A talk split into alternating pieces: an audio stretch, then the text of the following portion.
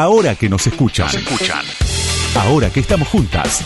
Ahora que sí nos ven. Con Ingrid Beck.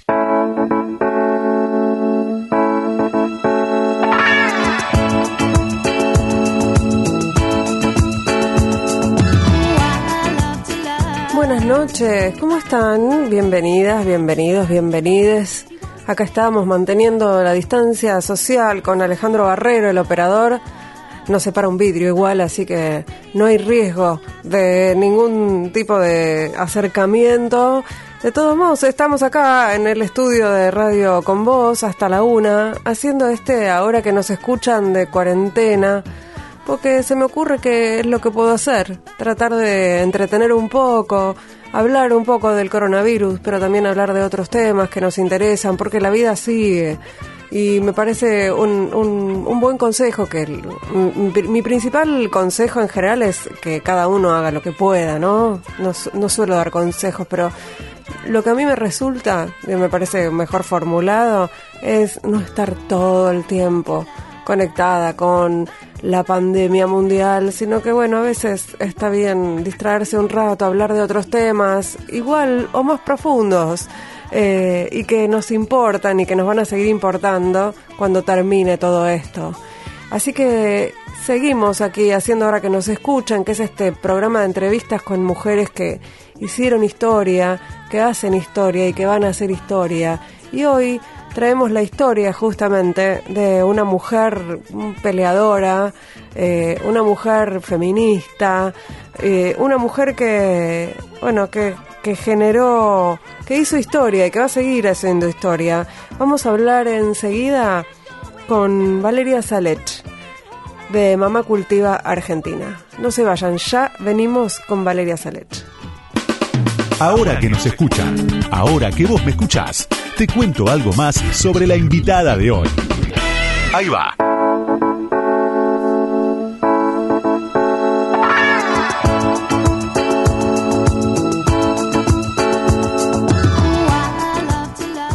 Valeria Salech es la mamá de Emiliano, eh, que fue diagnosticado con epilepsia y después con autismo. Eh, cansada del sistema médico que obligaba a su hijo a tomar muchos medicamentos y a mantenerlo desconectado de la realidad, empezó a buscar alternativas. Un día se encontró con una mujer estadounidense que mostraba los beneficios del aceite de cannabis que por, por supuesto viene de la marihuana, sobre estas enfermedades. Desde entonces empezó a cultivar y creó Mamá Cultiva, una fundación que asesora y sostiene a todas las familias que pasan por esta situación. También eh, pelean porque se legalice el uso y el autocultivo medicinal del cannabis. Muchas de estas historias están en el libro que escribió La historia de Mamá Cultiva Argentina y ella misma, Valeria Salecha, ahora me va a corregir y me va a decir si lo que lo que dije estaba bien o, o la, la pifié en algo. Hola, buenas noches Valeria, ¿cómo estás? Bien, ¿qué tal? No, estaba todo bien. ¿Estaba todo bien? Ojalá pudiéramos este, acompañar a todas las familias que pasan por eso, pero son, son demasiadas. Con, Valeria nos conocimos, vamos a contarle a nuestra audiencia. Eh, yo obviamente sabía quién eras, pero nos conocimos eh, hace poco, hace relativamente poco, aunque parece que hubiese sido hace mil años, en, el, en los eventos eh, por, el, por la Semana de la Mujer, el mes de la Mujer que organizó el Ministerio de las Mujeres, en una mesa donde se hablaba de cuidados. Eh, y bueno, me pareció súper em- emocionante lo que dijiste y además íbamos todas con el pañuelo verde y vos además llevabas tu plantita de marihuana, ¿no? Sí, sí, va conmigo a todos lados porque para que la gente la vea, porque si no, viste que uno dice marihuana y las personas se imaginan cualquier cosa menos la planta. Y la, la marihuana es eso, eso que estaba ahí arriba del escritorio, totalmente inocente, este, no, que sin posibilidad de lastimar a nadie, una plantita. Entonces me gusta que, que, que se empiece a asociar la, la, plan- la imagen de la planta cuando uno habla de marihuana. Eh, Valeria, vamos a escuchar un audio en donde hablas un poco de risas y después seguimos charlando. Ok. Y yo fui y le puse una gotita de, de aceite, como me dijeron, en una galletita eh, dulce, se la di de comer, el nene se comió la galletita, me fui a la cocina porque eso va guardado en la puerta de la heladera, me quedé lavando los platos, no sé, haciendo qué en la cocina, y de repente escuché su risa. no miraba la televisión, no se reía, no lloraba, no expresaba dolor ni deseo, nada. Eh, y cuando le di esa gotita y estaba en la cocina, escuché su carcajada y sinceramente no podía, no, no podía entender que fuera él y me quedé en la cocina un rato callada, con, cerré la canilla y la volví a escuchar y entonces sí fui a la habitación y era él que estaba mirando la tele, estaba la pantera rosa y se estaba riendo. Viendo la pantera rosa y se reía. Y se reía. Y me daba gracia Uy, porque Dios tenía una risa muy parecida a la mía, entonces él se reía y yo me reía de él y, y nos reíamos los dos y de pronto eh, la risa devino en llanto porque yo no conocía su risa y, viste, es muy fuerte para mí. Ahí estabas contando, Valeria, la primera vez que escuchaste reír a, a Emiliano, ¿no? Sí, que se reía igual que yo, es una cosa insólita. Sigue ocurriendo, me causa gracia que, que se ría como yo, eh, una persona que nunca se rió, ¿viste? Es como raro. Eh, ¿Cómo, cómo eh, yo, yo lo hice muy, muy sintético en el, en el comienzo, pero hasta que llegaste a la risa de Emiliano, pasaste por un montón de situaciones, buscaste mil fórmulas, se me ocurre, para escuchar esa risa, hasta que finalmente la plantita te dio esta, ¿no? Esta, esta maravilla. Sí, y me resultaba, siempre me resultó y me sigue eh, a veces asombrando que, que haya sido una planta Mm. la que tenía la solución, porque uno busca primero la respuesta en el sistema médico alopático, entonces pasás por medicación, por gotitas, por globulitos, por cositas, ¿viste? Por- siempre uno cree que va a venir de ese lado, de la mano de la ciencia, ¿no? O de las eminencias que saben más que uno. Y la verdad es que cuando vi a esa mamá que contaba al principio, una mamá de Estados Unidos que le daba cannabis a su hija, no podía creer que, que la respuesta fuera que tenía que plantar una planta. O sea, yo estaba dispuesta a escalar el Himalaya, Mm. ¿entendés? Y, la- y, y era muchísimo más sencillo como cultivar una planta en el patio de mi casa. Entonces, eso me sigue pareciendo este revolucionario por donde se lo mire, porque me rompió la cabeza y que la risa sea una condición de salud es otro otro de esos grandes descubrimientos eh, porque yo esperaba no sé que aprendiera a dibujar que aprendiera a hablar que pero cuando no esperaba que se ría no, no sé cómo explicarte Sí, sí. uno como madre, vos, vos, eh, yo tengo una hija más grande que él, por suerte. Eh, y sabes, sabes que a los seis meses se sienta, que al año camina, que a los dos años habla, que deja los pañales, como que te, estás esperando que suceda una cantidad de cosas. Los parámetros de lo que se denomina normalidad. Claro, y cuando eso no ocurre, eh, ade- además de que es muy frustrante y, y- y demás, siempre estás tratando de que pase, pero eh, inconscientemente esperas que pase en ese orden, como Sí. que, bueno, a ver, que camine. Esa es la evolución, claro. se- claro, tiene que ser en ese. Y no, y este pibe, su, lo primero que ocurrió, y que yo no lo había de- de- ni planeado que pase, fue reírse. Y eso fue una señal de salud. Eh, Va- Valeria, cuando vos viste a esta mujer eh, que le daba cannabis a su a su hija, pensaste que era eh, bueno, voy a probar una cosa más a ver qué onda. No, no, eh, eh, sí y no. Eh, sí, ese es el pensamiento racional, pero en realidad hubo un, eh, no sé, te- te- tendrías que creer en el amor a primera vista. Mm, Es como una sensación interna de, "Ah, es esto, es esto, es esto, estoy segura. Y tenía como mucha certeza, viste, esto, esta, como una certeza infundada que, que es, es eso, es obvio, es eso. Me llegó y lo vi porque tenía que, que llegar acá. No sé, es muy loco lo que te estoy diciendo. No, no, es- tiene que ver con, con, con, sí, sensaciones internas que exceden, me parece, eso, lo racional. Es que además si una dependiera solo de lo racional, no harías nada. En realidad es bastante paralizante. Claro, sí, sí, no, es que, sí, sí, no, además que es de- desconfiar. Yo creo que acá jugó mucho eh, la, mi personalidad. Yo no hay ningún mérito en que yo sea una persona rebelde. Digamos, nací así, viste que hay gente que nacemos con esa predisposición, no sé. Eh, y sin embargo es lo que me salvó, o, Mm. o por lo menos lo que me ayudó y lo que a Emiliano lo, lo levantó, porque si no hubiéramos sido desobedientes, este, no hubiéramos llegado hasta acá. Ahora, eh, vos decís, eh, hablas de desobediencia y hablaste de ir como, como desobedecer a la medicina alopática en un punto, pero es verdad que hoy hay médicos alópatas y hay muchos científicos que avalan el uso del cannabis en, en este tipo de tratamientos. avalan y acompañan, Claro. sí, avalan y acompañan y a partir de, de este año van a, bueno, cuando, Sí. cuando pase este, este problemita que estamos teniendo, eh, van a acompañar mucho más porque, porque sí, porque hay voluntad. No sabes lo que fue para nosotras encontrarnos de golpe con una ministra de de ciencia del CONICET con una perdón un- no una ministra con la presidenta del CONICET hablando bien del cannabis fue Mm. como un flash Eh, creo que, que vamos a avanzar en ese sentido que el mundo está avanzando en, en la búsqueda de las propiedades de la planta y en poder legalizar y regular pero bueno vos imagínate eso en el 2009 2010 yo era como no existía una cosa parecida a Cultiva. se, se, se trataba sobre el derecho a la. Había muchas organizaciones canábicas que buscaban legalizar, pero desde un derecho individual, desde Sí. hago lo que quiero conmigo. Sí, el uso Y nadie- recreativo, ¿no?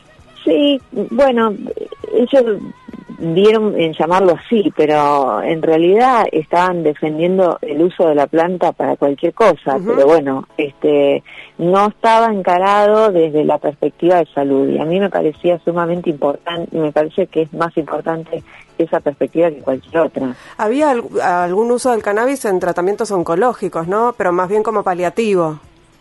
Como lo último, digamos, bueno, ya está, te vas a morir, no queda otra, no, no, este, ya perdido por perdido, querés fumarte un porro, fúmatelo. Claro. Ese era la, digamos, el pensamiento de Mm. los médicos en ese momento. Mm. Pero no, pero tenías que llegar ahí al final, como a estar de última, y que sigue ocurriendo, ¿eh? Hay Mm. mucha gente que llega a Mamá Cultiva después de haber hecho un recorrido larguísimo y de haber sufrido un montón, o es la última, porque es tanto el prejuicio que no pueden llegar antes.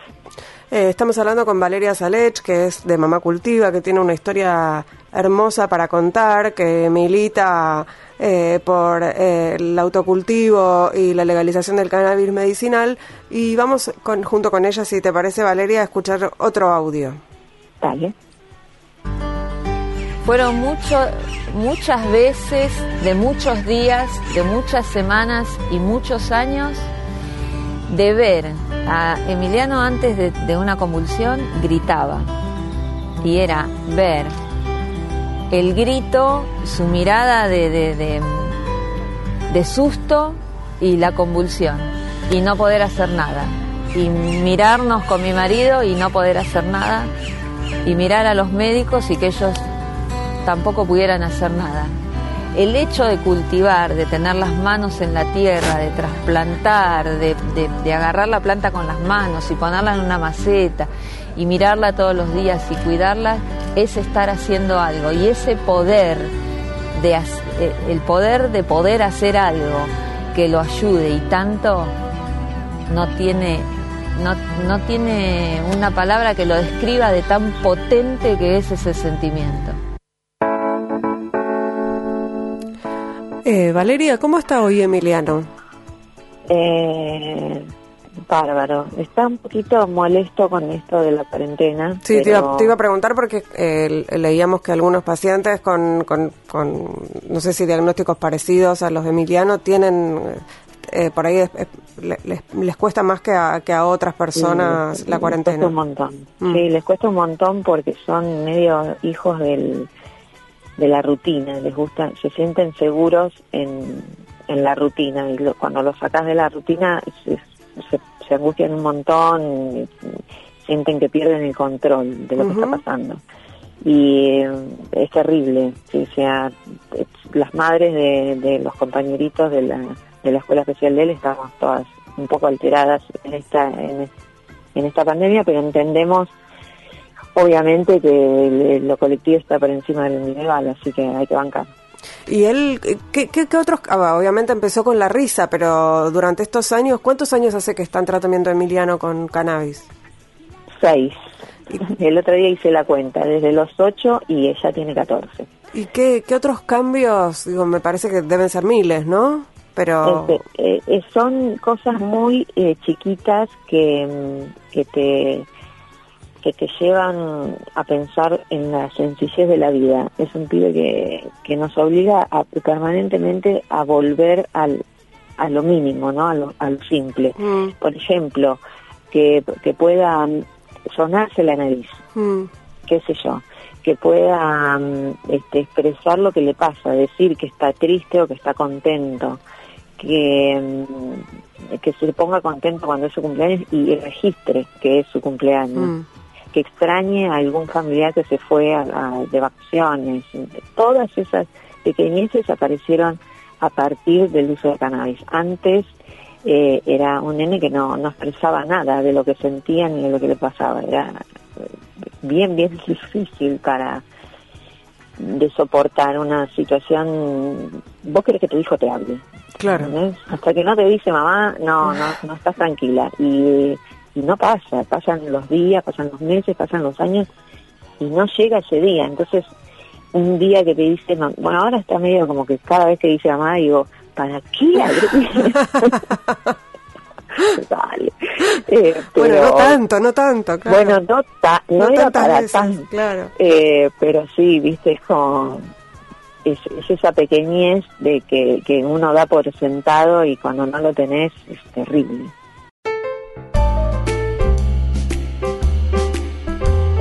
Conoce los canales alternativos de Banco Provincia y realiza tus operaciones de forma rápida y segura desde donde estés. Podés utilizar Banca Internet Provincia VIP, VIP Móvil, Extra Cash, Punto Efectivo y una red de más de 18.000 cajeros automáticos. Conoce más en bancoprovincia.com.ar. Ahora que nos escuchan, nos escuchan. Entrevistas a mujeres que hicieron, hacen y van a hacer historia. Con Ingrid Beck.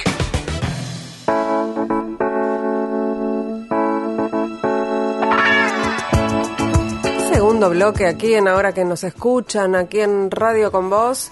Estamos conversando con Valeria Salech, eh, que es, eh, bueno, es la mamá de Emiliano y, eh, por eso la conocemos, pero es muchas otras cosas. creó Mamá Cultiva en la Argentina y, contanos, estábamos hablando, Valeria, recién de cómo era pasar esta cuarentena con un chico con ese, con autismo, ¿eso es lo que tiene Emiliano? ¿Se puede decir eso? Sí, sí, sí. sí. sí, ¿Y, y cómo, digamos, si hay algún si, si hay alguna cuestión con, con los tratamientos, si se pueden continuar con los tratamientos normalmente en este periodo, ¿qué está pasando? Es muy difícil eh, seguir los tratamientos en, en esta situación. Es, es, difícil todo, porque es difícil contener a un nene con estas características y es muy difícil también contar con los terapeutas a domicilio. La mayoría de ellos tienen terapeutas a domicilio y en este momento todo eso está frenado. eh, de las escuelas especiales mandan bastantes este, cosas para ayudar, pero la verdad qué sé yo, cada familia es un mundo, es una es una condición mental que bastante que difiere mucho de un nene a otro y bueno, acá lo lo, lo importante es que no eh, tratar de que ellos lo sientan lo menos posible. Para eso eh, yo qué te voy a decir, yo uso cannabis. claro. Yo creo que me, me parece fundamental este, generar ahora más que nunca un acceso legal a esta terapia porque las encima no nos podemos mover. Nosotras que somos medio de trabajar en red, eh, esto, bueno, yo no tengo aceite, pero te doy del mío, porque vos, vos cuando cosechás el mes que viene, bueno, entonces tomá y después vos me das, y, y este, eh, esta red que, que logramos armar, en aislamiento no funciona es una, nosotros sabemos de interdependencia porque nos ayudamos permanentemente, trabajamos como, como si fuéramos este, de manera comunitaria. Todas tenemos, entonces todas nos podemos dar. y alguna está aprendiendo y entonces la acompañás y, eh, y en este momento está complicado el tema cultivo para este uso. Y ahí encima los extractos los hacemos con alcohol y hay faltante de alcohol, así que está difícil. ¿Y a quién, a quién se le podría pedir eh, acceso a, esos insumos? ¿A quién deberíamos reclamarle que eso esté disponible? Ay, sabes que no sé, no, no lo sé. Es eh, hay un faltante de alcohol por por la situación que está viviendo el país y sinceramente no sé si si se produce en Argentina no, no lo sé. pero, no es alcohol etílico, es otro alcohol, o es alcohol es alcohol de cereal, es un alcohol comestible, el que se usa para hacer licores, tiene que ser comestible. Mm. Este, entonces no es el que te compras en la farmacia, tiene otra preparación pero justamente también se usa para, para hacer alcohol en gel, entonces... Eh, ah, tiene esa doble función. Eh, sí, sí, tiene muchas funciones. Entonces, bueno, estamos complicadas en ese sentido porque estamos acostumbradas a, apoyarnos una en la otra. Hmm. Entonces, eh, y en las cuidadoras y en los terapeutas y en los acompañantes terapéuticos y todo eso, donde se frena, no sé, es como que estamos entre paréntesis. Eh, Valeria, pensaba en vos como mamá y vos como cuidadora eh, y además hoy en, en cuarentena debes estar mucho más cansada que antes, ¿no? Ay, sí, sí. Eh, si las que tenemos, si las que no tenemos, eh, eh, este, tenemos hijos que no tienen estos, estas enfermedades. No sé si es una enfermedad, perdón, yo soy medio bruta. No, no, me gusta que hayas dudado incluso, porque, porque sí, para que no lo hemos por es mejor, a nosotras no, de alguna manera nos eh, eh, gusta pensar que es una condición. Una condición, sí, eso es lo que estaba pensando. Se me, porque no, pero no pasa nada. yo tuve, que aprender también, porque para mí era similar. Este, pero siendo es una condición porque no, no tampoco es un trastorno claro. por ejemplo se lo llamaba trastorno del, espectro autista o trastorno autista y la verdad que no estaba normal como que se haya como que se haya trastornado claro. es así es una condición con la que nació entonces eh, me parece amable la palabra condición eh, no, y bueno, lo que te preguntaba era cómo, ahora que contaste que esas redes están un poco, digamos, desmembradas por la pandemia, más el trabajo de cuidado que ahora tenés que ejercerlo vos eh, eh ciento por ciento, eh, y me acordaba de lo que habíamos hablado en ese, en ese encuentro en el, en el, en el Centro Cultural Kirchner, en donde vos contaste que, bueno, que el, que el, el tiempo y el cuidado que te requiere eh, Emiliano, y esta dedicación exclusiva es agotadora. Por momentos sí que está bueno también poder decirlo y poder expresarlo y no, bueno, no hacer del sacrificio tampoco una, una bandera, ¿no? Sí, es agotador. Nosotras trabajamos para descansar. claro, yo me acuerdo de que cuando me llamó la atención descubrirme disfrutando de ir a la oficina solamente porque descansaba de las tareas de cuidado, es una cosa de locos. Eh, pero es así y, y, en estos tiempos de pandemia lo único lo único positivo es que se ve, es que estamos a todo el mundo le está pasando lo mismo. ¿Qué pasa cuando no hay no podés cuidar? ¿Qué, qué o cuando no podés contratar a alguien para que cuide o cuando vos no podés salirte del rol de cuidado. ¿Qué te pasa? ¿Qué le pasa a la gente hoy que no puede elegir cuidar? Lo tiene que hacer sí o sí, mm. en sus casas, con sus hijos todo el día, las 24 horas, los 7 días de la semana. Así vivimos nosotras. Esto que, los, que le pasa hoy a una mamá, a un papá de un nene sin ningún tipo de condición, ni patología, ni enfermedad, eh, nos pasan horas todo el año. Así que imagínense eh, es como, por un lado, hasta divertido para mí, porque eh, digo... Te reís de nosotras. claro, esto, esto es lo que nos pasa a nosotras cuando no hay alguien disponible para cuidar, cuando no tenés plata para contratar a alguien para cuidar. Eh, vivimos en esta situación de no elección de un cuidado permanente de alguien que es dependiente. entonces me gusta que quede a la vista y, lo bueno sería no olvidarse más, ¿no? Que esto, que ya no, no volvamos a ese formato, que se entienda que hay personas que cuidan, que necesitan ser cuidadas. Y estaba pensando también en lo que hablabas de las de las redes, ¿no? De esta construcción comunitaria que también tiene que ver con, con Mamá Cultiva, que es una, una organización eh, comunitaria. ¿Cómo, ¿Cómo se organiza el cuidado así, ¿no? De manera comunitaria y cómo, eh, qué es lo que muchas feministas además eh, pretendemos. Es que pesa menos cuando es comunitario. Eh, eso, eso es lo primero que hay que entender, que pesa menos, nos va a pesar a todos menos, porque todos en definitiva vamos a, llegar a este lugar, ¿no? Todos vamos a necesitar de cuidados en algún momento de nuestra vida, como lo los necesitamos cuando éramos bebés, vamos a llegar a un momento en el que vamos a necesitar cuidado. Ojalá que no, pero si nos tocara, estaría bueno que la persona que nos cuida tenga ganas de cuidarnos, mm. que esté preparada, eh, le guste, haya estudiado para eso, mm, como poner en valor lo que, mm, lo que es cuidar, no solo para la cuidadora, sino también el derecho a ser bien cuidado, ¿no? Y que eso tenga un valor en, en sentido económico, pero también eh, social, moral, que, lo pongamos ahí, porque no lo vemos. O sea, yo puedo hablar de esto y cancherearla, pero tengo un nene que necesita cuidados. No sé si no lo hubiera tenido a él, si hubiera podido llegar a esta conclusión. Entonces, por eso lo cuento, por eso me gusta este, que podamos empezar a hablar de cuidados y que eh, esta pandemia nos haya puesto eh, ahí, en la, en la cara, el tema de cuidarnos, de que cuidarnos es cuidar al otro y que si el otro no se cuida, de alguna manera va a repercutir en mi salud y no todo esto que esté tan a la vista me encanta. Eh, Valeria, estamos hablando con Valeria Salech de Mamá Cultiva. Esto es Ahora que nos escuchan. Yo soy Ingrid Beck, esto es Radio con Vos. Estamos hasta la una. Bueno, dije todo lo que tenía que decir y vamos a escuchar otro audio. Fueron más de tres años de lucha en el Congreso, pero muchos años más durante eh, cada una con sus hijos, con sus problemáticas, con sus patologías. Realmente el cannabis les vino a traer cierto alivio a estas familias que realmente estaban desesperadas. Marihuana medicinal, que como decía Anabela, ya es ley.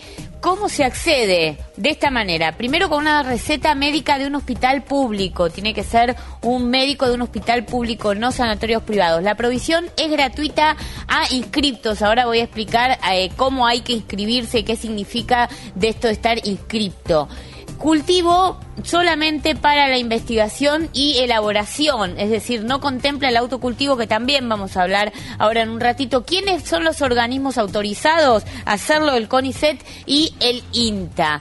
que no contempla esta ley? Lógicamente, la venta sin receta y el cultivo personal, que es esto que decía del autocultivo. Bueno, ahí estábamos hablando de una ley que no sirve, sirve a medias. Eh, no, es re gracioso. Ese audio tiene que ser muy viejo. Sí. Porque mm, eso, eso eh, fue, fue la verdad que la hicieron genial. Yo me tengo que, me da bronca, pero los tengo que aplaudir.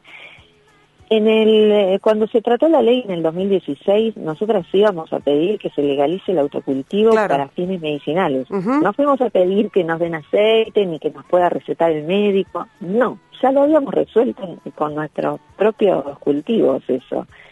Eh, y sin embargo, la, eh, el oficialismo en ese momento sacó una ley que eh, es solo de investigación médico y científica y que dice que eh, dice muchas cosas que nunca se cumplieron. Primero porque para cumplirse necesitaban de un presupuesto que nunca tuvo y además como era una ley de investigación todo tenía que ocurrir en el ámbito del CONICET o del INTA y el CONICET y el INTA tampoco tenían presupuesto y es más este, la pasaron mal esos cuatro años entonces no ocurrió nada de lo que decían que tenía que ocurrir. Y es y, ese audio que escuchamos recién decían, el cannabis medicinal es ley. Y eso quedó grabado en la cabeza de la gente y no era real, porque no es real. O sea, fue marketing en ese momento. Claro, fue marketing. Igual sirvió un montón porque nos dio una legitimidad que no teníamos. Claro y más allá de que no, no, no logramos la legalidad, pero logramos una legitimidad que nos permitió trabajar un montón,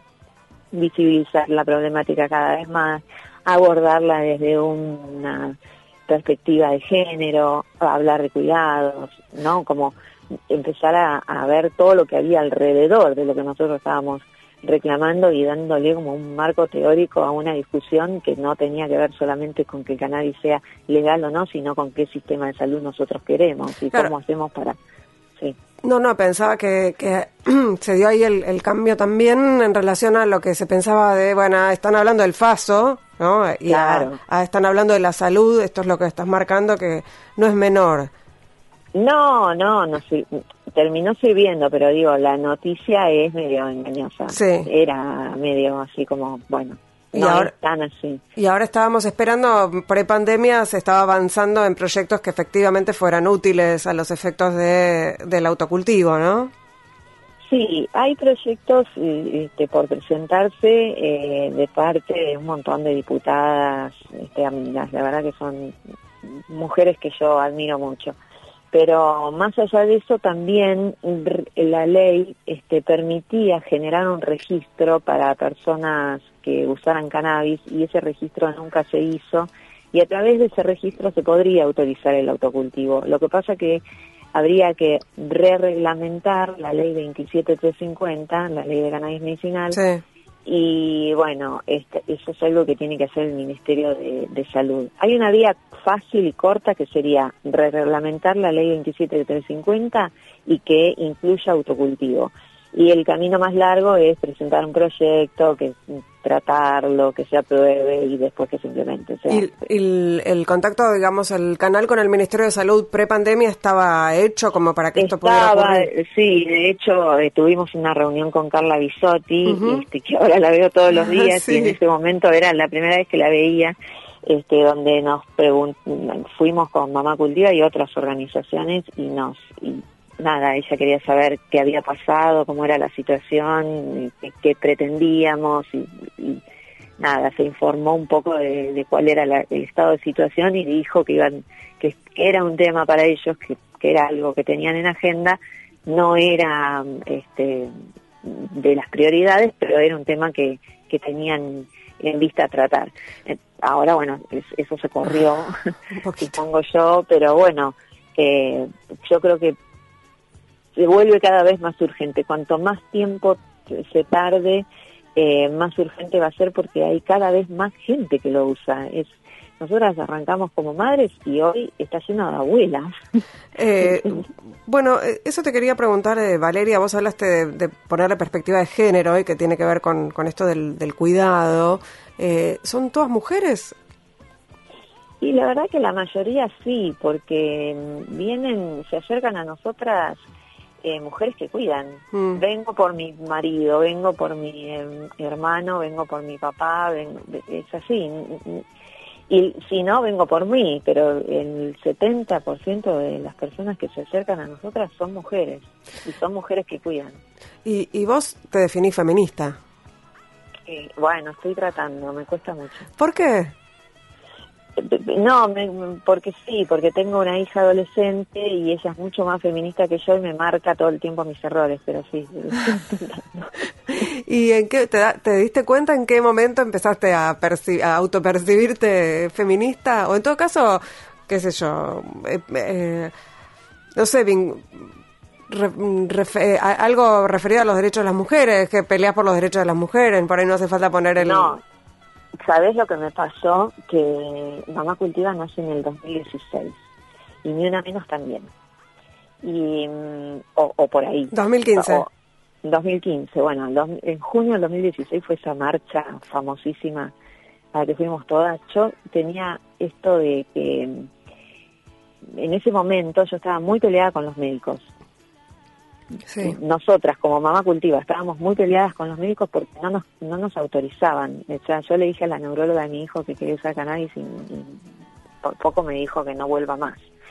Y lo mismo le pasó a otras compañeras en, en Garraja, en un montón de lugares, como el médico, lo- aquello que desconoce lo rechaza totalmente. Entonces, estábamos muy peleadas con, con los médicos porque estábamos, nos sentíamos excluidas del sistema de salud. Mm. Y habíamos este, usado como hashtag en una de las campañas mi salud, mi derecho. Y cuando mm, empieza a- este, este rum rum de, de los derechos de las mujeres y mi, sal- y mi, cuerpo, mi decisión, y, y yo dije, pero nosotras pertenecemos ahí nos tenemos que tomar la calle junto con ellas porque ellas van a, ellas son las únicas que pueden entender lo que nosotras estamos reclamando ellas son las que van a entender que queremos soberanía sobre nuestros tratamientos y elegir nuestros tratamientos y entonces empezamos como a a, a juntarnos con otras organizaciones, por ejemplo, de parto respetado, Ujú. a, a- a nada, a charlar, ¿viste cómo somos las niñas? Nos juntábamos el sábado a la tarde a discutir sobre eh, el sistema de salud que queremos, qué tan patriarcal es y cómo, cómo sería que un sistema de salud no fuera tan patriarcal, qué tendríamos que hacer, horizontalizar las prácticas. Y ahí nos empezamos como a, a, a- reunir y a hablar y a discutir, y a poner en discusión esto que nos pasaba, ¿no? Que era que nos teníamos que rebelar permanentemente contra hombres, contra la ley, contra el policía, contra el médico, contra el, director de la escuela, que tampoco nos quería dejar que usemos cannabis en nuestros hijos. Era como Sí, varones con, con poder además, ¿no? Con cada uno en su medida, pero con poder. Varones con poder que te dicen lo que tenés que hacer y que si no lo haces sos mala madre. Entonces es como, uy, ot- otro más que me dice que soy mala madre. Era como una seguidilla de, me imagino una carrera con obstáculos, ¿viste? Como Sí. que, bueno, pasé la prueba, pasé la prueba de la familia, que también, ¿no? Como, ay, Sí. vas a dar eso a ese chico Sí. Y, lo, y sin que el médico te lo permita, como que yo necesitaba la autorización de, de varones, un montón, para poder hacer algo que yo sabía que mi hijo le hacía bien, era una locura. Entonces, bueno, ahí no- empezamos a, a deconstruir todo este este peregrinar y nos dimos cuenta que estábamos atrapadas en, en el patriarcado desde un montón de lugares y bueno, ahí me, me- creo que me empecé a convertir a... Primero viste que te, te agarra una etapa, es un péndulo uno, te agarra una etapa de, ¡ah, los odio a todos! Y después, y ahora estamos como viendo cómo convivimos con esa hegemonía médica y, la, la- y vamos metiendo cositas nuestras, ¿no? Vamos poniendo el pie generando nada más que discusión, como, como sabemos hacer, y, y cuestionamientos, y poder cuestionarnos y repensar todo, me parece que nos llegó el momento.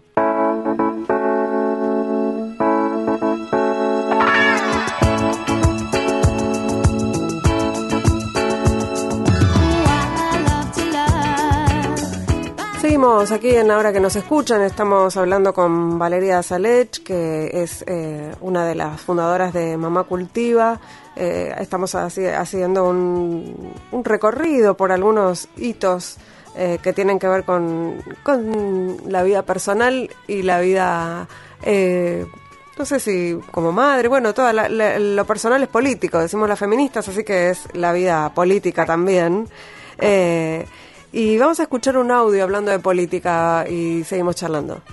Lo hicimos a través de el autocultivo. Esto nos deja a todas en una situación muy este, frágil, porque como dije en Cámara de Diputados en algún momento, si a nosotras nos entran a robar, no podemos llamar a la policía porque tenemos plantas en casa. Esto hace que si yo hoy estoy barriendo la vereda y le dejo el escobillón sucio a mi vecina y ella se enoja conmigo y sabe que tengo plantas, pueda denunciarme por tener plantas porque está enojada por otra cosa. Esto es lo que le pasó a Adriana. Adriana tiene un vecino que la denunció por tener plantas porque estaba enojado con otra razón. Entonces, fíjense si estamos eh, a la intemperie, eh, si estamos desamparadas y si, y si no necesitamos una ley ya. Una ley ya es una ley ayer, como decía Ana María, y es una ley que entendemos que es perfectible, que lo va a ser, eh, entendemos que es muy interpretable, que vamos a tener que trabajar mucho y en conjunto la sociedad civil, cultivadores, científicos y médicos en su reglamentación, pero que hay que sacarla. Eh, estábamos escuchando a la, la mismísima Valeria en un audio bastante viejo, pero pensaba, Valeria, en cuál es la situación hoy de exposición en relación con, bueno, hoy, hoy estamos en pandemia, ¿no? Pero cómo, cómo es la situación eh, de, de exposición, ¿cambió en algo? Digamos, ¿están menos expuestas a las denuncias y a las digamos, y a las denuncias penales? Eh, no, la verdad es que pueden pasar, Mm. no puede ocurrir. Eso que yo decía en el audio, estaba tratando de defender la ley oficialista, ¿no? Mm. En este momento era muy mala y había muchos compañeros y compañeras de otras agrupaciones que no querían que salga, pero siempre una mala ley es preferible a ninguna ley. Y esa mala ley, dentro de todo, es un paraguas agujereado, pero es un paraguas. Claro. Y cuando asume una, una ministra de seguridad como la que asumió ahora, que dice que para ella este, este, no es un problema el consumo este, individual, que ya va por, por los peces gordos, eh, uno siente cierta tranquilidad, porque sabés que no van a estar buscando a los chicos en la plaza, ¿viste? Es como... eh, y esa ley nos sirvió para demostrar que, que, que ante la falta de respuesta del Estado, si el Estado te está diciendo a través de una ley de cannabis medicinal que la planta tiene propiedades terapéuticas y por otro lado te persigue si lo cultivas, bueno, eso es a interpretación del juez qué, qué ley eh, te va a hacer valer. Entonces esto de la visibilidad y de la legitimidad que logramos nos permitió durante estos cuatro años por lo menos tener cómo defendernos en el caso de ser allanadas. Pero el garrón de que te allanen y te armen una causa, te lo comes igual.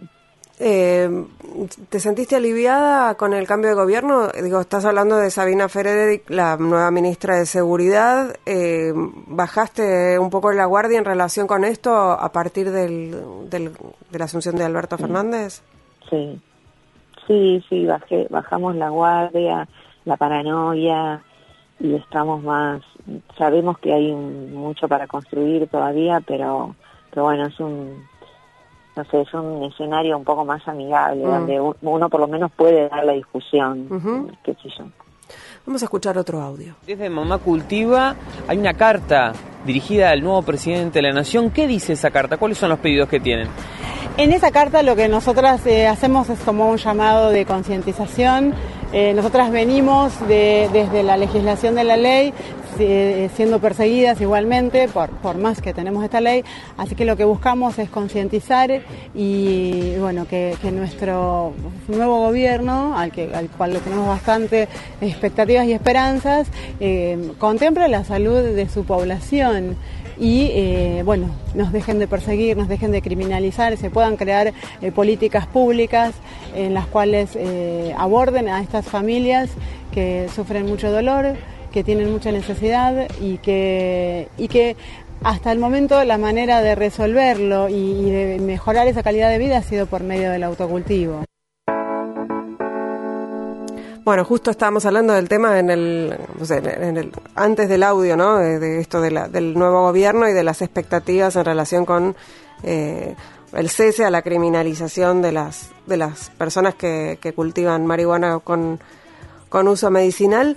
Yo te quería preguntar, Valeria, eh, ¿cómo fue esa primera reunión de Mamá Cultiva o cómo fue esa primera ese primer momento en el que decidieron armar una organización para pelear por esta por el autocultivo? Eh, bueno, pasó que había, fue así, Diana Conti presentó un proyecto de eh, despenalización de la marihuana para cuando era para uso terapéutico en el Congreso en, en marzo del 2016. Era una locura realmente que, que Diana presentara ese proyecto porque, no sé, a mí me pareció, ¿qué hace Diana presentando un proyecto de estos con este gobierno? Muy, Entonces muy avanzada además, ¿no? Total, sí. Este, fui al Congreso, estaba en, en casa y decidí ir al Congreso a ver eso porque me pareció este, de verdad muy osado de su parte. Y cuando llegué me, me encontré con que había un montón de mujeres, yo no conocía a nadie, o sea, me, me relacionaba con algunos cultivadores de una asociación que ya no existe, y, y, y encontrarme con tantas mujeres y mujeres con chicos en silla de ruedas, fue, con- fue un flash. Y además, quienes este, presentaban la ley estaba Diana Conti y al lado de ella Miriam Bregman Mm. y al lado de ella, eh, no me va a salir el nombre, pero eran todas diputadas mujeres, Carolina Gagliar y todas diputadas mujeres. Y yo dije, qué loco, son todas mujeres ellas y todas mujeres nosotras. Me llamó mucho la atención porque el mundo canábico, el mundo hasta que yo conocía hasta ese momento, eran todos varones. Y era la primera vez que veía muchas mujeres. Y le dije al cultivador que estaba conmigo, eh, hay que armar una agrupación de mujeres de cannabis, porque no hay. Todas las agrupaciones que existen son todas de varones. Y él me dijo, y bueno, armala. Y bueno, la armé. Entonces, este, y, ah, y él me dijo que había en Chile, me dijo, tenés que armar como en Chile, Mamá Cultiva. Y el nombre me pareció brillante, o sea, me, Mamá Cultiva, obvio, claro, sí. Entonces me comuniqué con las chilenas, les conté que era una mamá, que estaba usando cannabis y que tenía ganas de armar una agrupación en, Argentina, así así, se les molestaba que usara el nombre, dijeron que no, que por supuesto que no.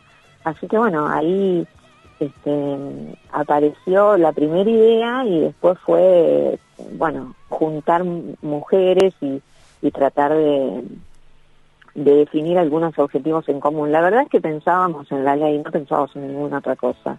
Eh, nos tomó por sorpresa después tener que armar lo que hoy armamos, que es la cosa más hermosa que yo eh, construí junto con otras personas en mi vida, que es este, Mama Cultiva Argentina, que hoy es una, una agrupación de, eh, no de madres, o sea, las madres son las que se acercan a nosotros, pero en realidad hoy está compuesta por más de 30 voluntarios y voluntarias de muy diferentes profesiones, pero casi todas relacionadas a las ciencias sociales y la salud, que lo que hacemos es brindar acompañamiento, talleres, charlas y un montón de cursos a quienes quieran este, empoderarse en su salud y, tener una relación con la planta.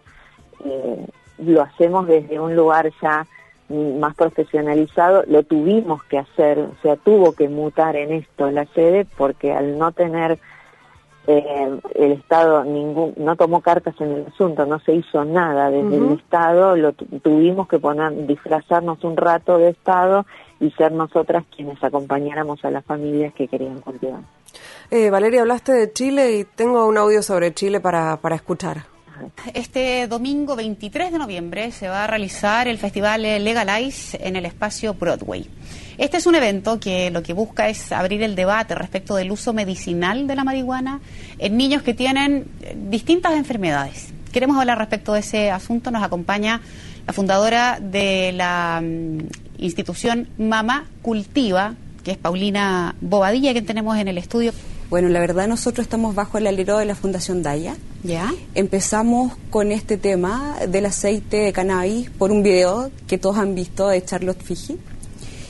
Y empezamos a ver que teníamos una esperanza de vida con este aceite, ¿no? Porque nuestro sufrimiento es diario.